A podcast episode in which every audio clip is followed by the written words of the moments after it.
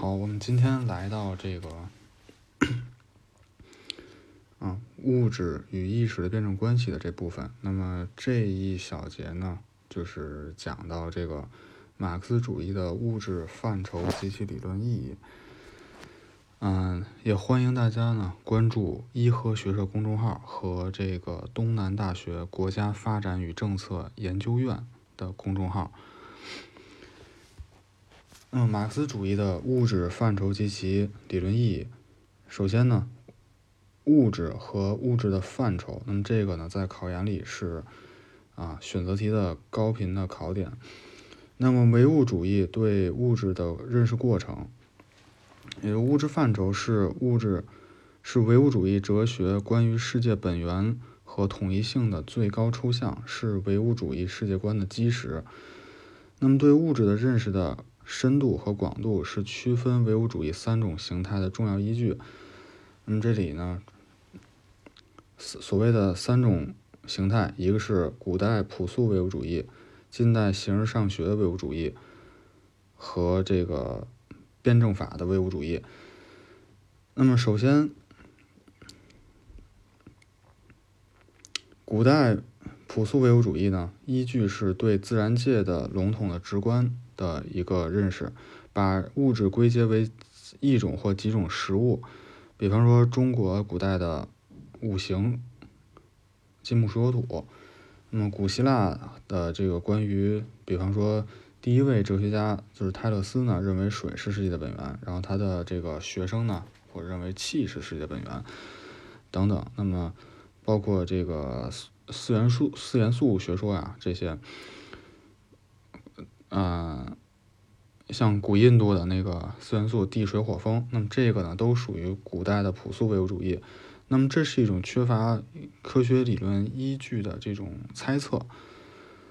那么近代形而上学唯物主义呢，是根据当时自然科学，就是关于原子是物质最小单位的认识，把物质归结为原子，认为原子的属性是一切物质形态的共同属性。嗯，那么这里呢，一定要注意的是，就是我们要区分啊，就是近代不是它并不仅仅是原子这样一个名词，就是说它是近代形而上学唯物主义，而是说要去看它可能会换，就是不同的哲学家呢，他会换一个不同的名词，然后但是它的本质呢，就是说他要去找这个呃物质的最小单位是什么，包括这个包括。太一啊，什么以太啊，这些都属于形而上学的这个唯物主义。那么这两者最大的缺陷呢，在于就是它混淆了自然科学物质结构概念同哲学物质范畴的区别。也就是说，嗯，无论是古代的朴素唯物主义，还是说近代形而上学的唯物主义，它的一个根本问题在于呢，它并不是在回答物质的本质是什么，或者说物质的本源是什么。他是在回答是，就是物质是由什么构成的？就是说，嗯，这个古代朴素的唯物主义，他认为，比方水是构成不世界万物的。他其这个呢，跟这个本源问题啊，或者说这个物质的本质是什么，它是有区别的。这块呢，就是感兴趣的同学可以推敲一下。就是说呢，作为考研来讲的话，就是就要明白，它最大的缺陷呢是混淆了自然科学和物质。结构概念同哲学物质范畴的区别，那这个是既经不起自然科学的推敲，也是经不起唯唯心主义的这个攻击的。那么现代辩证法啊，现代那个辩证唯物主义呢，从无限多样的物质现象中抽象出共同的本质，也就是说，这个多样性呢，指的是个性。那么嗯，共同的这个本质呢，指的是共性。那么从哲学上做出了最高的概括，那么这个呢，就形成了科学的物质观。那么马克思主义的物质观，早在十九世纪八十年代呢，恩格斯在记总结当时哲学和自然科学发展的成果时，就指出物，那么物质无非是各种物的总和，而这一概念呢，就是从这一总和中抽象出来的。这就是说，物质这个名词是一个简称，他们就用这种简称把感官可感知的许多不同的物质呢，依照共同的属性概括起来。那么这就明确的指出了哲学物质概念与自然科学具自然科学关于物质的物质形态和物质结构概念之间的共性和个性的关系。嗯，就是当大家考上这个研究生以后呢，会学一门课叫这个自然辩证法。那到时候呢，就是大家可以再去深的去琢磨这个事儿。那么就是说，其实呢，刚才这块呢，主要就是说要明白一点，就是说，这个无论是古代的唯朴素唯物主义，还是近代的形式上学，就是最大缺陷呢，就是混淆了自然科学物质结构概念同哲学物质范畴的区分。那么二十世纪的时候呢，列宁对物质概念，对列宁同志对物质概念呢，做出了一个全面的科学的界定，就是说物质是标志客观实在的哲学范畴。那么物质的唯一特性呢，就是客观实在性。那么这个是非常重要的啊，物质的唯一特性是客观实在性。这和这个后面有一个关于运动的。提前说一下，还有一个叫运动是物质的存在方式和根本属性，就是可别这块一定不要记记混了。就物质的唯一特性是客观实在性，运动是物质的存在方式和根本属性啊。那么它存在于人的意识之外，可以为人的意识所反映。这个呢，等到认识论的时候呢，大家再去琢磨。对了，这里呢。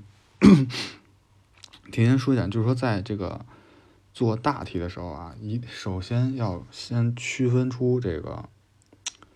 就是就比方马哲是肯定是第一道大题嘛，就是说到底它这个题是用哪一部分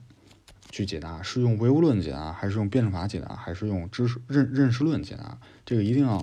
看好，包括是，比方用用这个辩证法里的哪个规律去作答，千万不要说用。唯物论去比解释，去去答辩那个认识论的题，或者说用唯物论去答这个辩证法题，或者说用辩证法题去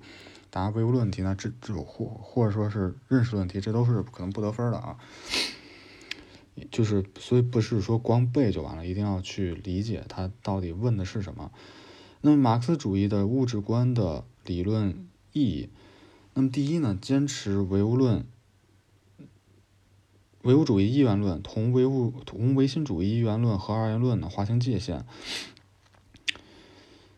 那么从意识的对立关系中去把握物质，规定物质是马克思主义哲学关于物质世界本质的观点的根本特点。那么列宁对物质做出了最根本的这个规定，指明了物质对意识的独立性根源性。意识对物质的依赖性和派生性，因为意识不过是物质的反应，而反应者是不能同被反应者相脱离的。意识不可能成为世界的另一种本源。那么，当然，物质和意识的对立只有在本体论的范围内指出它何者为第一性，何者为第二性，才具有绝对的意义。超出这个范围呢，物质和意识的对立便是相对的了。这个呢，这句话很重要，再读一遍。当时，当然，物质和意识的对立，只有在本体论的范围内指出它们何者为第一性，何者为第二性，才具有意义。超出这个范围，物质和意识的对立便是相对的了。那么这一句话呢，是也是这个唯物辩证法里的非常重要的一句话，就是说从它的整个体系来讲啊，嗯，那作为考研来讲呢，不也不用特别去。琢磨这句话，就就是这块提点啊，就是说不不可能通过一个人的某一句话就可以去断定他到底是唯心的还是唯物的。那么作为考试来讲的话，他可能会这么去问，就是说呢，什么是划分啊？比方说唯心主义和唯物主义的，那么就是这是一个题，那么就是第一性、第二性，然后呢，以及这个。就是说这个物质决定意识和意识决定物质，到底什么时候它是绝对的？那么就是说在这个，就是说在讨论物质和意识何者为第一性的时候，它才是绝对的。那么超出这个范围就是相对的了。第二呢，坚持能动的反应论和可知论有力的批判了不可知论。第三呢，体现了唯物论和辩证法的统一。第四呢，体现了唯物论，就是唯物主义自然观与唯物主义历史观的统一，彻底的奠定了唯物主义奠，彻底为唯物主义奠定了理论基础。那么首先呢，就是说这是一个可以出多眼题，就是马克思主义唯物。观的理论意意义就是，首先坚持了唯物主义一元论同唯物主义同唯心主义一元论和二元论划清界限，这是比方说选项一。选项二呢，坚持了能动的反应论和可知论，有力的批判了不可知论，这是二。那么三呢，就是体现了唯物论和辩证法的统一，这是第三个选项。第四个选项呢，体现了唯物主义自然观与唯物主义历史观的统一，彻底的。唯物主义彻底为唯物主义奠定理论基础。那么这是 A、B、C、D 的四个选项。嗯，那么在这里面呢，可能会有一个选择题的考点呢，就是这个